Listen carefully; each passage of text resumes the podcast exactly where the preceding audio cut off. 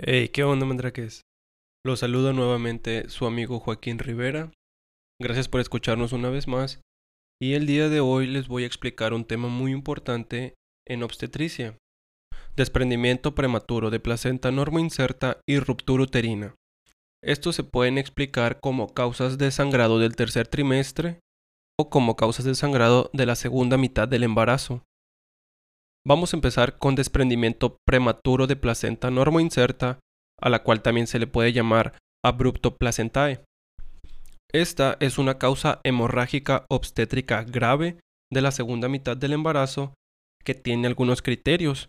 Para esto debe haber una pérdida del 25% del volumen circulante efectivo, además de un descenso en el hematocrito mayor a 10 puntos, así como la presencia de cambios hemodinámicos o la pérdida mayor de 150 mililitros por minuto. Para los factores de riesgo, encontramos que son pacientes mayores a 35 años, que tienen multiparidad, tabaquismo o cocaína positivos, que han tenido sobredistensión uterina, que padecen alguna enfermedad hipertensiva del embarazo, además de colagenopatías, que tienen el antecedente de ruptura prematura de membranas, que han tenido o sufrido algún trauma abdominal, así como algunas enfermedades hematológicas como trombofilias. Además, aquí podemos agregar que hayan tenido el antecedente de amniorexis más polidramnios o que tengan brevedad del cordón, a lo cual vamos a identificar como un cordón umbilical menor a 3 centímetros. Para el diagnóstico clínico vamos a detectarla siempre que una paciente tenga hipertonía uterina o policistolia, más un sangrado transvaginal, el sangrado transvaginal se describe como rojo vinoso. Este es un dato muy importante ya que si nosotros identificamos un sangrado transvaginal con estas características, debemos de ponerles importancia ya que tiene un valor predictivo positivo del 79%.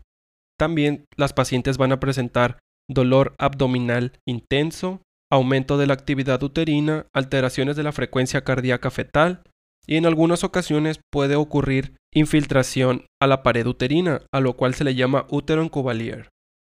Debemos evaluar la repercusión fetal, ya que esto puede estar condicionado con o sin trabajo de parto. ¿Y qué es lo que nos corresponde a nosotros hacer en estos casos? Primero que nada, debemos de identificar y corregir en lo posible los factores de riesgo, además de un envío al segundo o tercer nivel cuando nuestra paciente tengo una enfermedad hipertensiva identificada o alguna colagenopatía conocida. ¿Qué debemos de hacer ante una paciente con sospecha de desprendimiento de placenta? Lo primero es hospitalizarla y tener una o más vías parenterales permeables. Después de esto vamos a valorar el desprendimiento y vamos a determinar si se requiere la resolución quirúrgica inmediata en dado caso que exista compromiso fetal. Como herramienta diagnóstica tenemos al ultrasonido.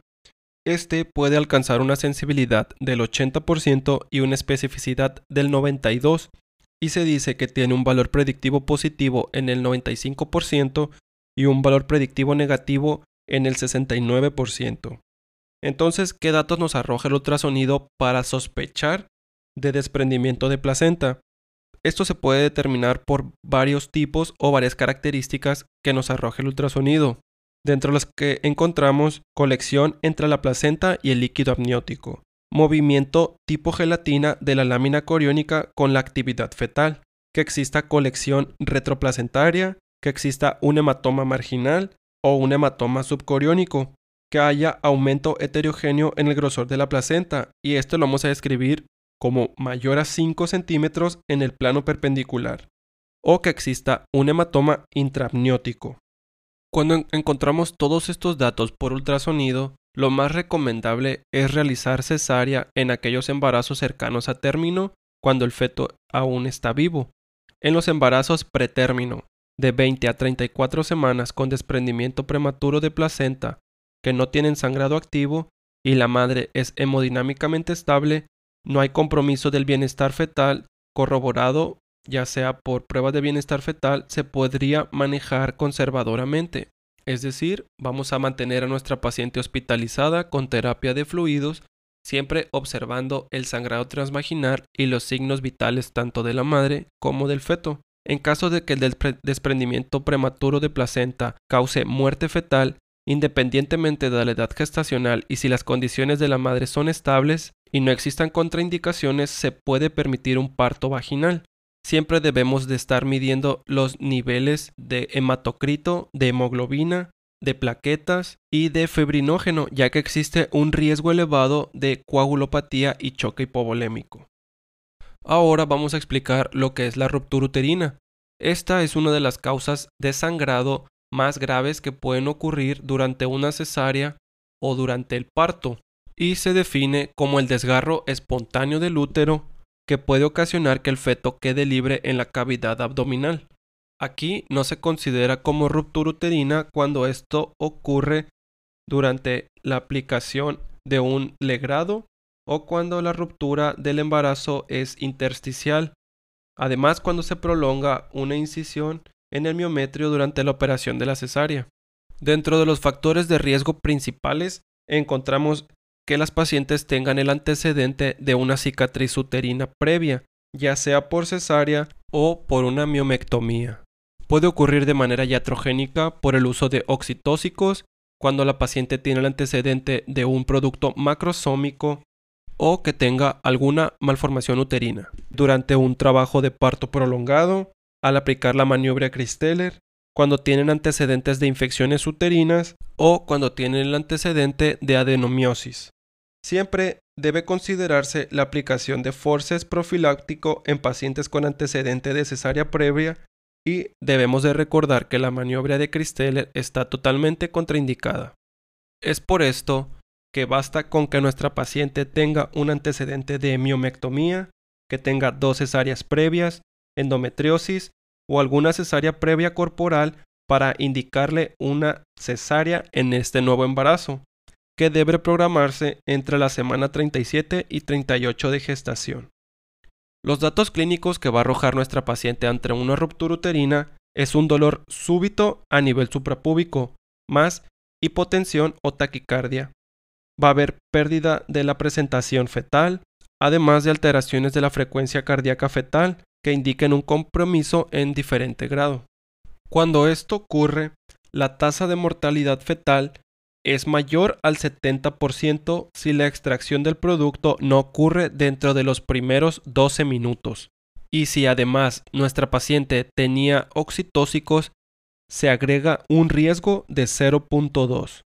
El tratamiento en este caso siempre es la reparación quirúrgica para la reconstrucción del útero, dependiendo del sitio y de la extensión de la ruptura, las condiciones clínicas de la paciente y los deseos genésicos, ya que si la ruptura es muy extensa y las condiciones hemodinámicas de la paciente son inestables, se puede optar por una histerectomía para salvar la vida de la paciente. Por eso es de suma importancia identificar a aquellas pacientes en riesgo de ruptura uterina, además de tener un uso controlado o suspender los oxitóxicos en dado caso. Cuando nos encontremos frente a un desprendimiento de placenta o a una ruptura uterina, debemos de manejar adecuadamente los líquidos y los niveles de hemoglobina en nuestra paciente. Para esto les voy a dar un breve resumen de qué es lo que se debe de hacer. Debemos de tener una vía periférica permeable con un catéter del número 14. Debemos de solicitar siempre laboratorios con biometría hemática completa, grupo IRH, TP, TTP y fibrinógeno.